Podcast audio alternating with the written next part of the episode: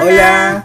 Les damos la bienvenida al séptimo episodio de Lignina Podcast, en el cual vamos a hablar sobre las gangas. No sé si en otros países tiene el mismo significado, pero... Sí, porque tenemos, tenemos oyentes desde Argentina, España, así que Oli. Eh, en el Perú, ganga significa encontrar un muy buen producto a un precio muy bajo. Así que hicimos un pequeño repaso en nuestra biblioteca y nos dimos cuenta de que hemos comprado muy buenos libros o que nos han gustado mucho y que pagamos muy poco por estos libros. Bueno, partiendo de la premisa que, que tanto Cristian como yo somos muy adeptos, o sea, nos encanta comprar libros, pero no nos gusta comprar libros al precio. Siempre preferimos comprar. Obviamente sabemos que los libros eh, tienen un valor y, y, y, vale la pena comprarlos, pero nuestro bolsillo amarrete nos dice, nos atrae hacia las ofertas. Así que uno, aprovechamos cuando estamos en la Feria del Libro, las dos ferias que hay aquí en Perú, que es la de Ricardo Palma y, la, Feria, Central del Libro, la, perdón, la Feria Internacional.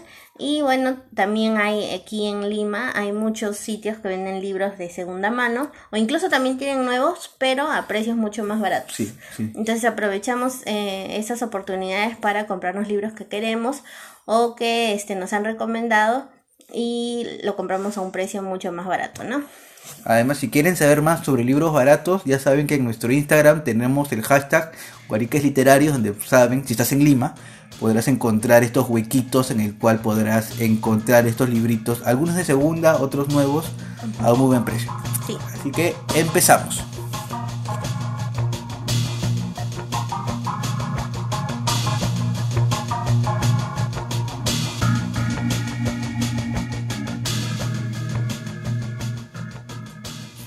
Empezamos entonces el programa y yo les voy a mencionar una de las gangas más gangas que he comprado en toda mi vida y es la lista de Schindler o el arca de Schindler, como lo conozcan en sus países, de Thomas Keneally. Y este libro me costó 10 soles, más o menos la conversión es dólares, es unos 3 dólares, más o menos. Eh, y esto lo compré en un sitio muy conocido aquí en Lima, que es Amazonas. ¿No? Que es un libro donde, perdón, es un lugar donde venden libros de segunda mano, nuevos. Hay algunos, lamentablemente, hay algunos stands que venden libros piratas, pero eso no lo recomendamos, así que si nos siguen en el hashtag Guariques Literarios, van a encontrar los stands que nosotros recomendamos que siempre venden libros originales, de segunda o nuevos. Y bueno, este libro eh, lo encontré de casualidad en una de mis incursiones con mi hermana. Mi hermana mayor fue quien me presentó a Amazonas y siempre me encantó ir con ella a pesar de que me llevaba como una cometa porque mi hermana tiende a caminar muy rápido.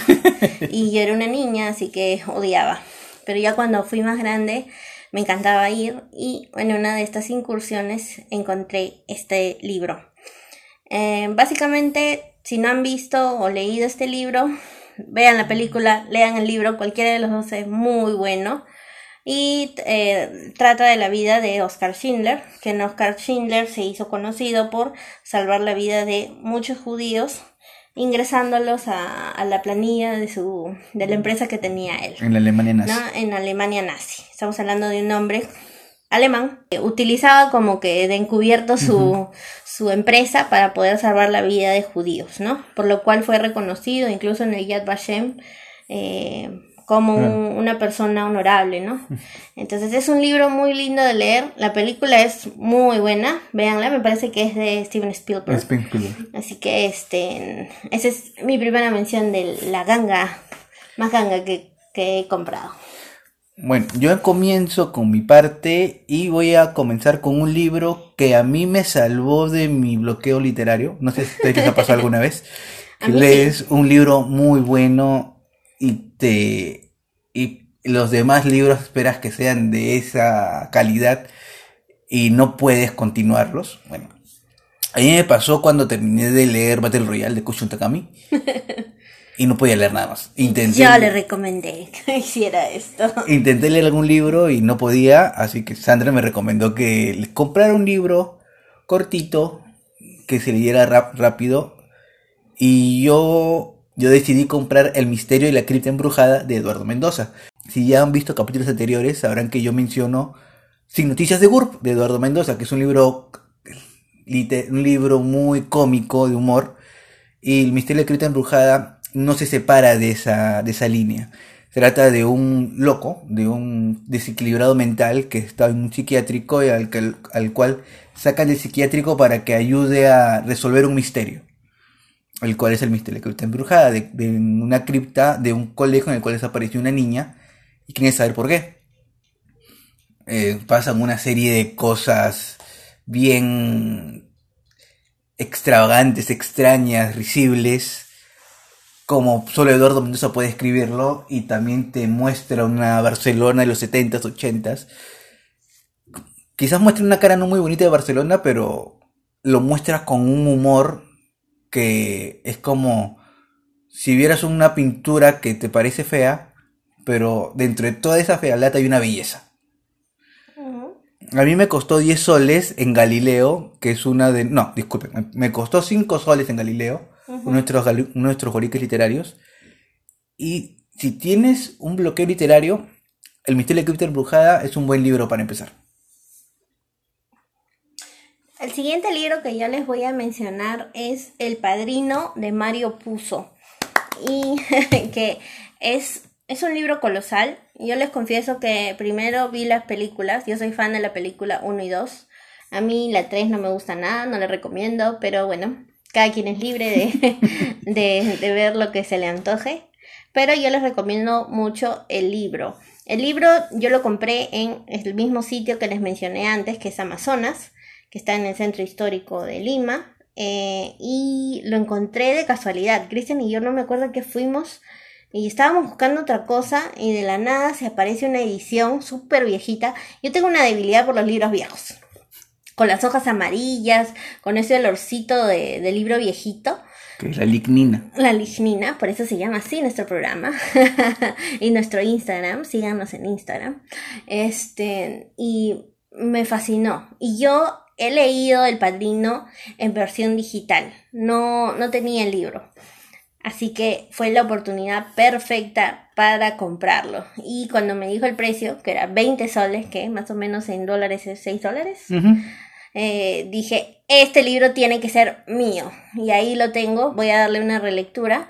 Y para los que no saben, El Padrino básicamente narra la historia de la familia Corleone, cuyos hijos, pues no, pasan por un montón de vicisitudes, el famosísimo Vito Corleone, Michael. Corleone, Santino. Entonces es una historia así de, de mafia italiana, ¿no? Que es súper, súper, súper conocida, muy bien llevada, muy bien llevada al cine. Ge- Generalmente yo no soy de recomendar mucho peli- este, películas basadas en libros porque lamentablemente la, la edición hace que se pierda muchísimo, Claro. ¿no? Entonces, pero para mí este es uno de esos, de esos libros que fueron muy bien llevados a, a, a la pantalla grande y precisamente creo que es porque Mario Puzo mismo Participó. participó, Sí, de la película, ¿no? Entonces, no dejen de leerlo, no dejen de verlo. Ahora, mi segundo libro es La noche de la usina de Eduardo Saqueri. Lo compramos en la feria de libros, si mal no recuerdo, pasado. el año pasado, si mal no recuerdo, en el outlet de Planeta Sí, y nos costó 10, 10 soles, que es más o menos 3 dólares. un tip. Si quieren ir al outlet de Planeta, Penguin Random House o todos los outlets que hay de estas marcas de sellos editoriales muy grandes, vayan los primeros días de la feria. Sí. Porque en los últimos días Ya quedan, libros de muy baja calidad. Eh, así que vayan los primeros días. Bueno, en uno de los primeros días compramos La noche de la usina. En realidad este libro ya tenía algunos años estando en ese outlet y no le, no le daba mucho... A decir verdad, yo le bola. dije, cómpralo, Cristian, cómpralo. Yo soy muy fan de Doris Saqueri, me gustaban mucho sus historias, sus columnas en el gráfico y decidí comprar este libro. Y me gustó mucho la historia de la contratapa en el cual habla sobre el corralito del 2001 Ujú. y cómo un grupo de personas, de ciudadanos de un pueblito, traman una venganza, porque es una venganza quizás contra el sistema tras verse estafados. Sí. Y creo que el título de la película incluso es más acorde que el título del libro, ¿no? Porque Sí. hay, existe una película con Darín que se llama La venganza de los giles. y la- el inicio de que habla de qué es ser un gil es espectacular.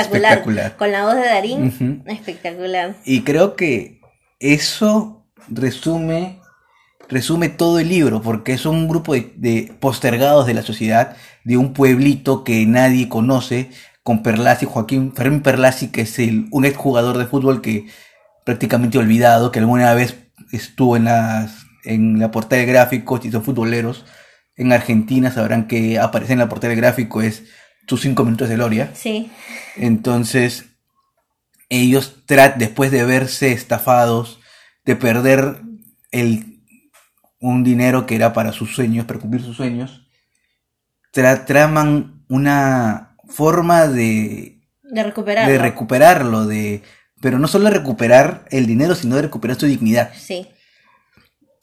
Es un muy buen libro. Yo se los recomiendo de principio a fin y si logran encontrárselo a 3 dólares, no deben comprarlo. No duden en comprarlo, sí. El siguiente libro que yo les voy a mencionar es de eh, la gran Mariana Enríquez. Salve Mariana Enríquez. Si han escuchado los anteriores programas y me siguen por Instagram, nos siguen por Instagram, Ujú. mejor dicho, en lisnina.p, este, saben que para mí Mariana Enríquez es una de las mejores autoras contemporáneas latinoamericanas. Hombres, mujeres, para mí Mariana Enríquez es infinitamente superior a mucho de los que leemos, lamentablemente, Sí. que le dan mayor cabida. Pero me, me da mucho gusto saber de que a Mariana Enríquez la está reconociendo mucho, ¿no? En vida, porque sucede mucho en academia que, que, no, que no te reconocen hasta, hasta que ya Hasta que estás te mueres, hasta que te ves bien seis metros debajo de la tierra.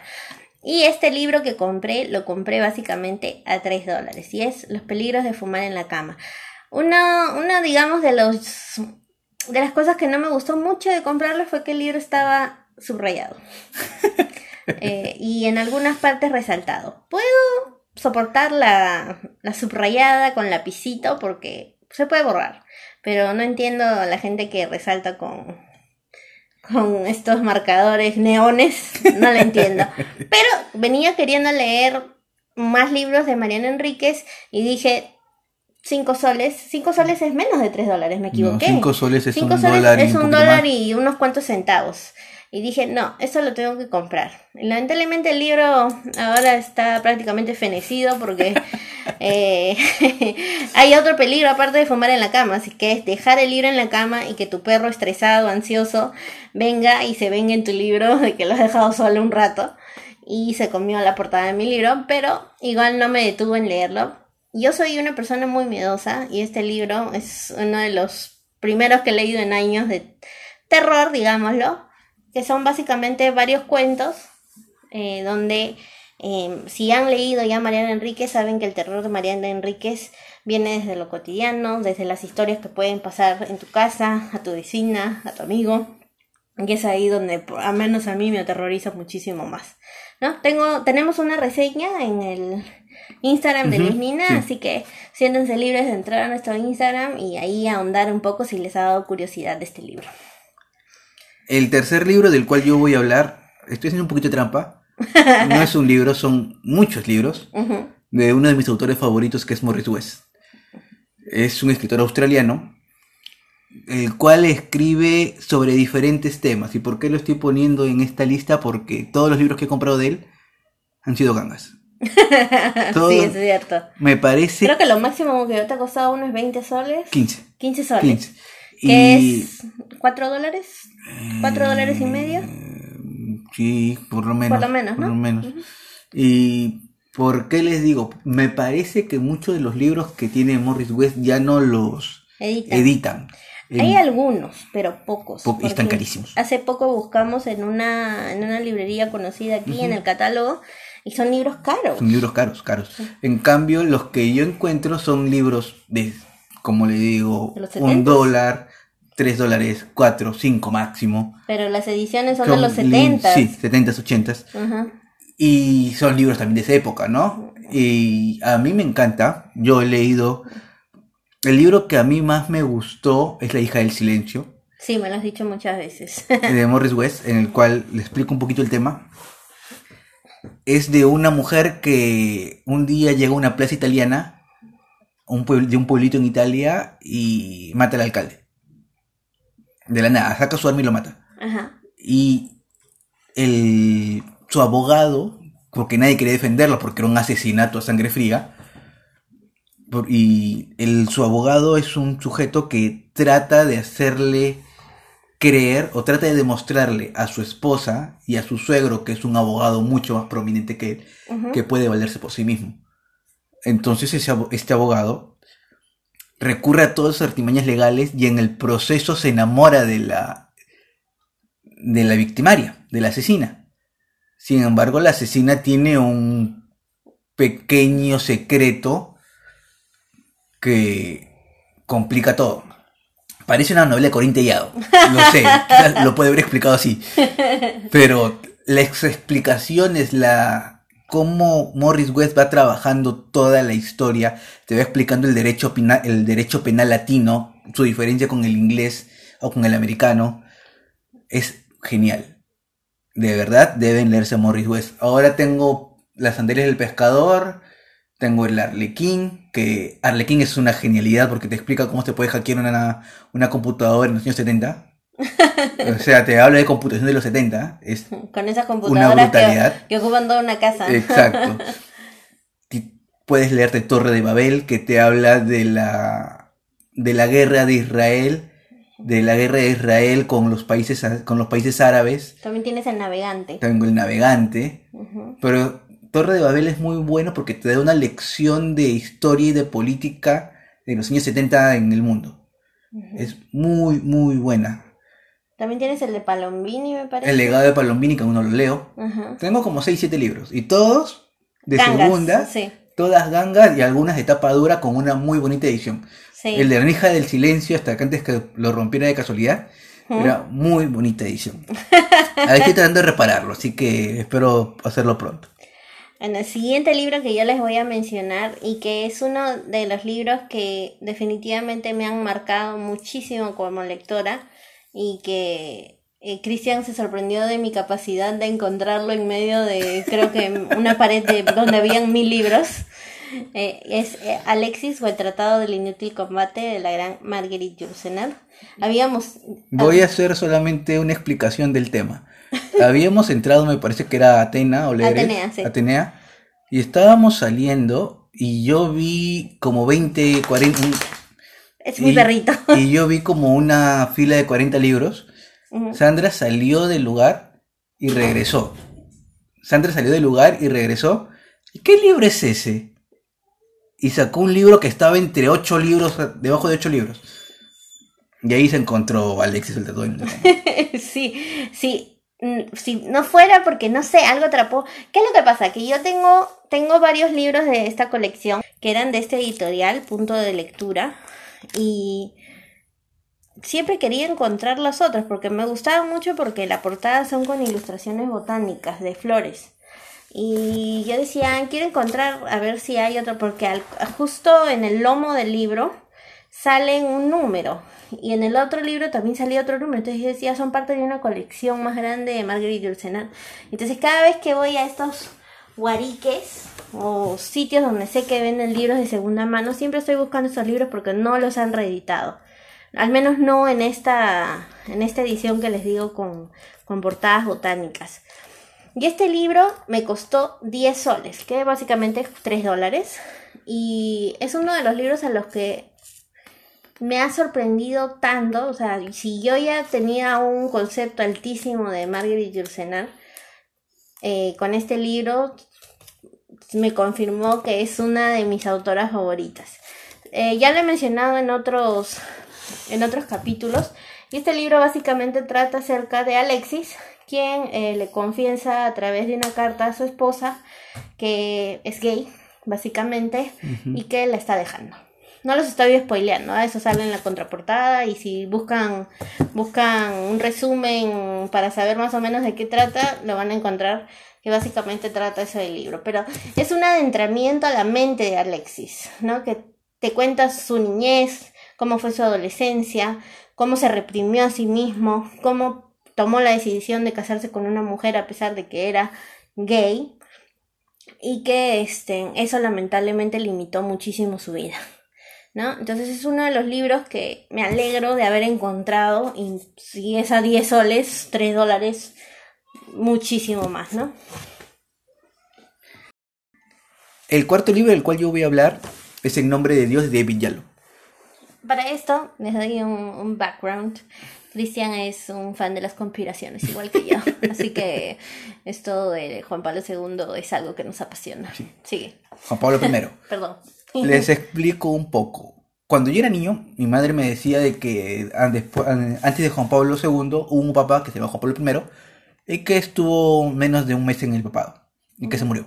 Era todo lo que me decía.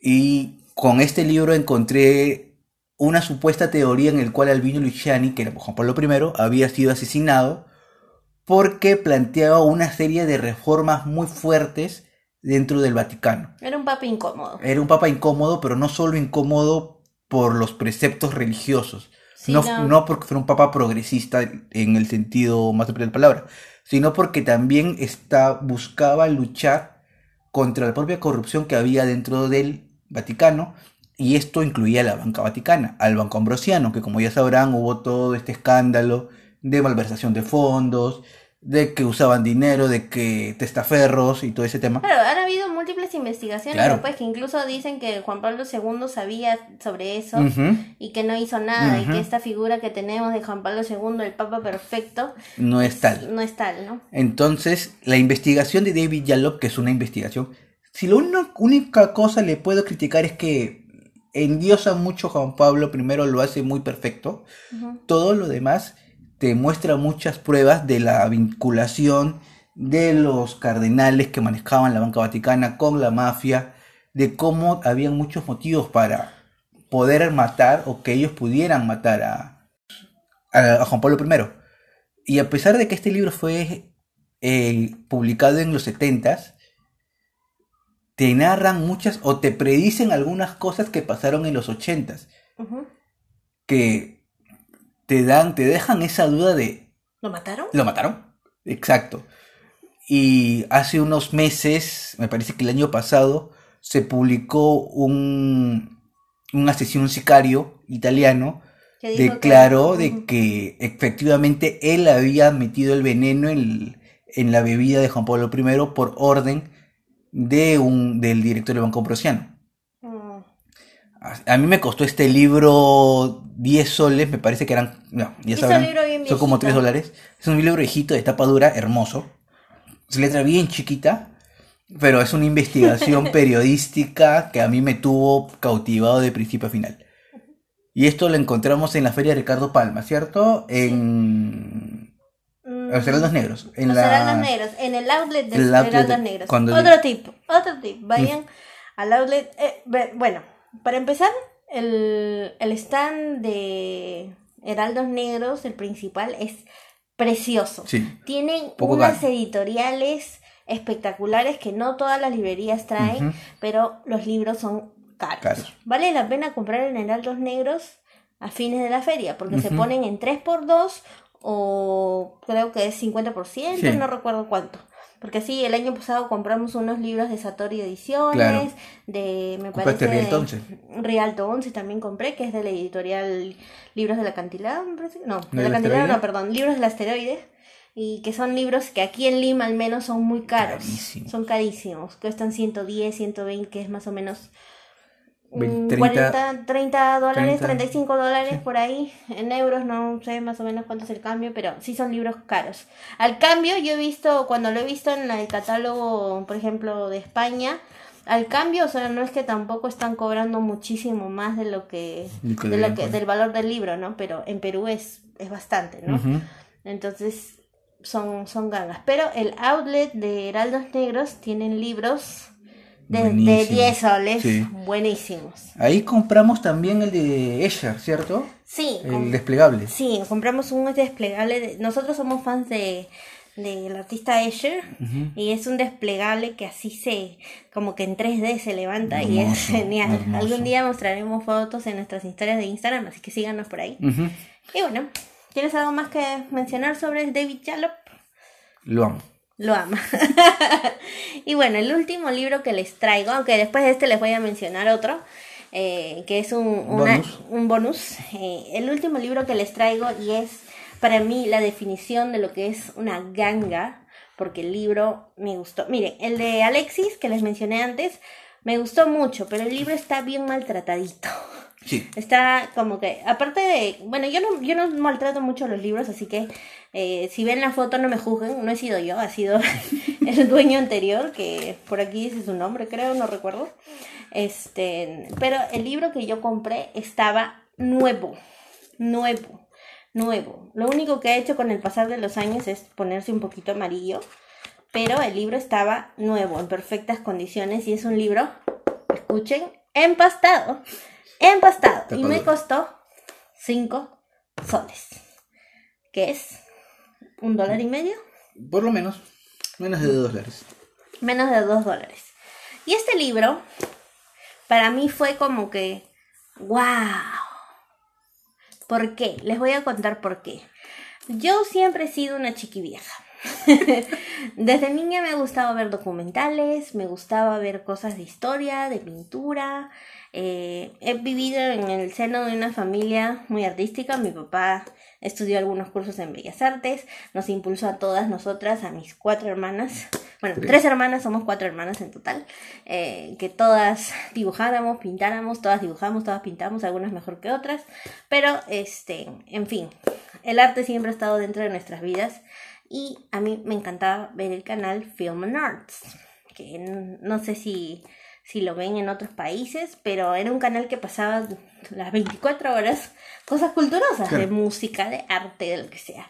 Y un día estaba lloviendo, yo mis, mis, a mí me encantaba ver sobre los impresionistas, pero un día estaba cambiando y había un documental sobre un señor llamado Johannes Vermeer. No sé si se pronuncia así. Yo decía al principio Vermeer. Luego trabajé en una librería que vendía libros de arte y creo que ahí ya estoy diciendo más o menos dónde trabajaba y me corregían con que era Vermeer. No sé, después fui a otra librería donde sí me dijeron que era Vermeer. No sé, incluso antes de hacer este podcast Cristian me ha visto escuchando cómo se pronuncia. En fin, eh, como quieran llamarlo. Eh, que es un pintor, si no lo conocen, búsquenlo, googleenlo, es espectacular. Si les suena La joven de la perla, Alegoría de la pintura, La lechera, hay un montón de pinturas de él que son espectaculares. El hombre tiene un manejo de la luz, de la sombra, del color, de la perspectiva que te hace volar las chanclas.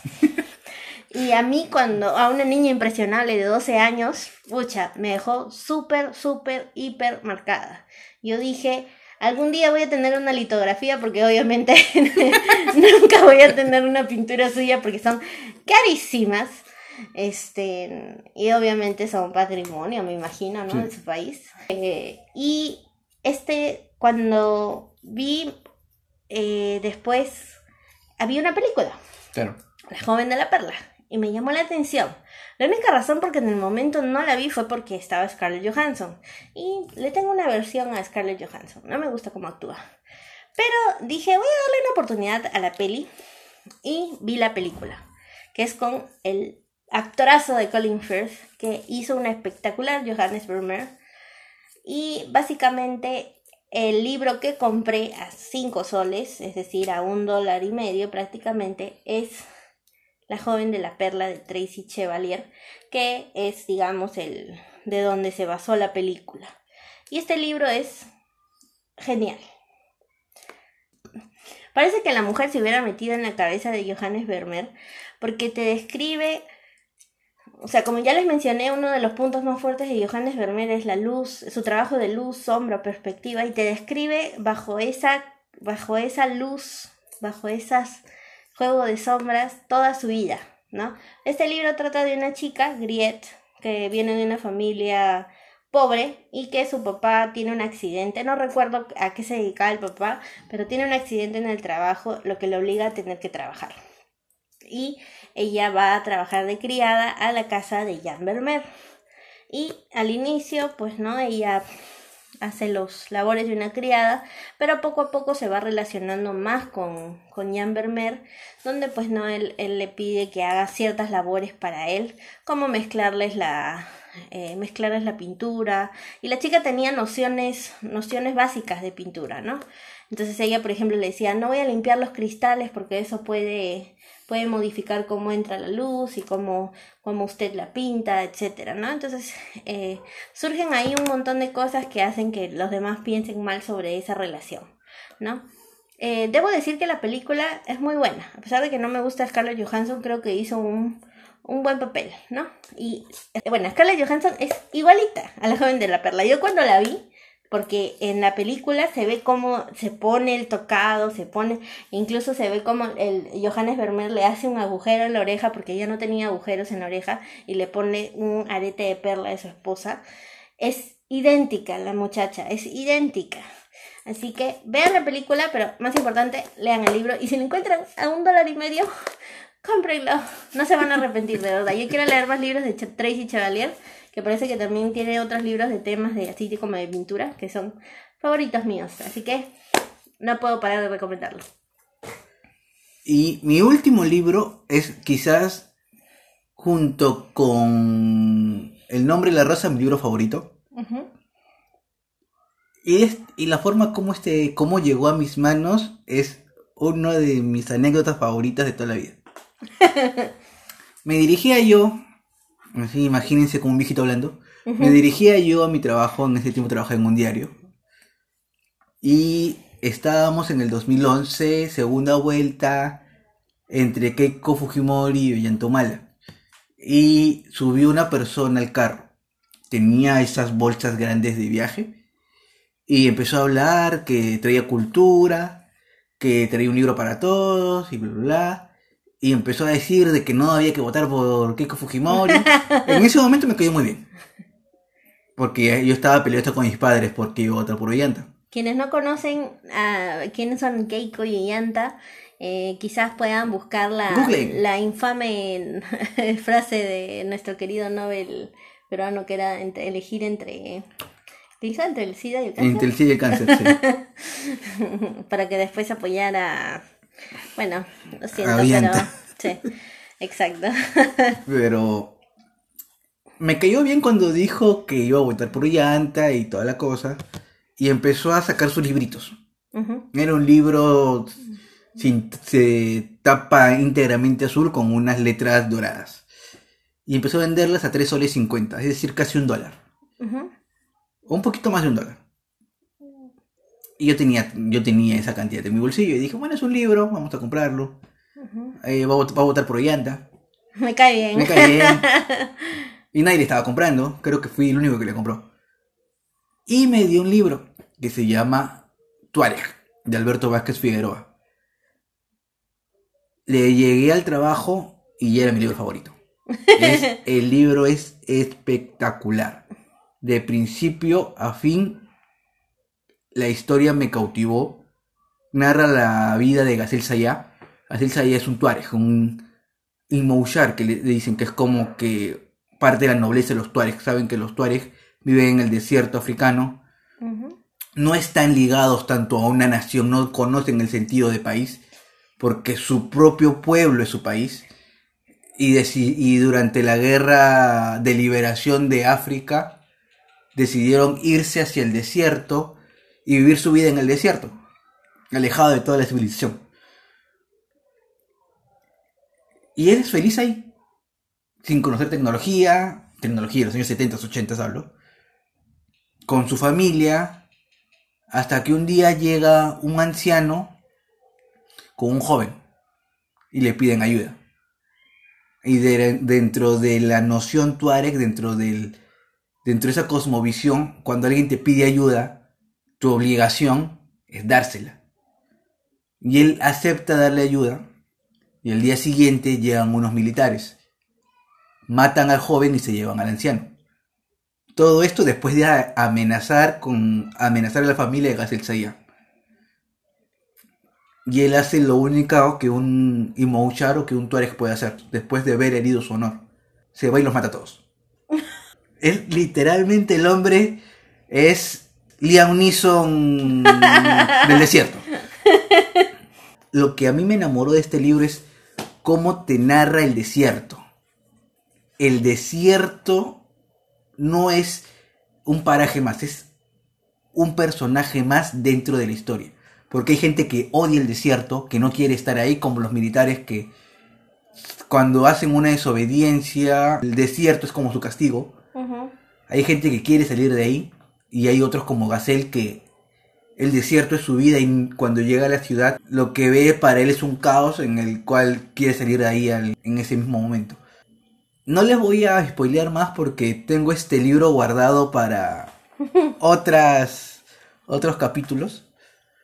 Pero sí, tienen que leer. Si logran encontrar Tuareg de Alberto Vázquez Figueroa, solo la 1, porque Los Ojos del Tuareg, que fue la continuación, no es muy bueno. Pero Tuareg, Tuareg, cómprenlo. Y si logran encontrar a menos de un dólar o a un dólar, no.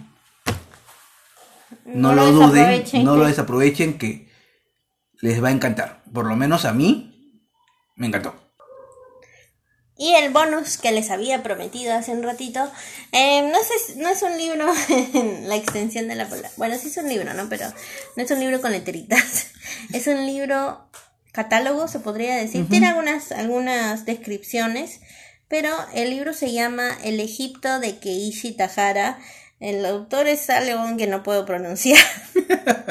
Lo siento. Supongo que es polaco o algo así porque tiene el Ouski al final. Klikowski. Klikowski. Bueno, no sé si, lamento si estoy faltando el respeto a alguien.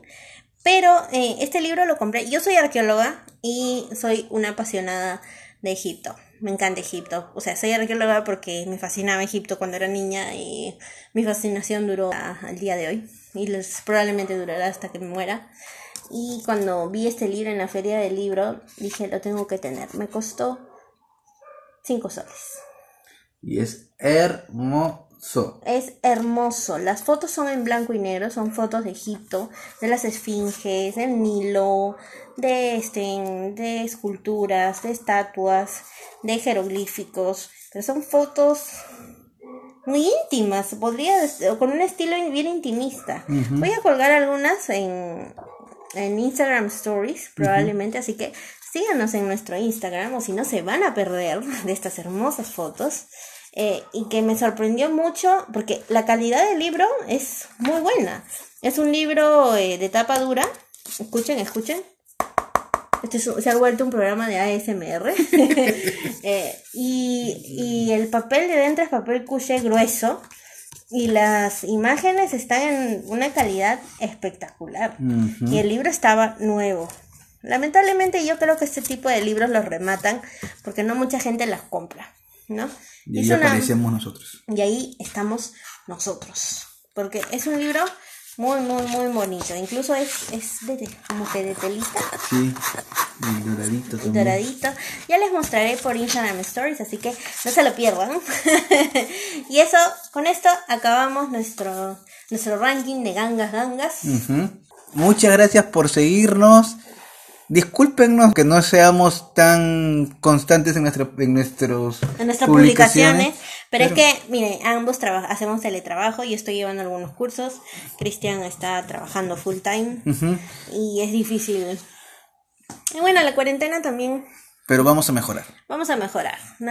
Pero como leí por ahí en algún Instagram de alguna de alguna de alguna persona, no recuerdo quién, lo siento, eh, no se sientan obligados a hacer cosas por el hecho de que estemos en cuarentena y en teoría no estamos haciendo nada. Eso de no hacer nada es más falso porque siempre tenemos que hacer algo. No se sientan obligados a hacer nada por el simple hecho de que tienen, sienten el deber de hacerlo.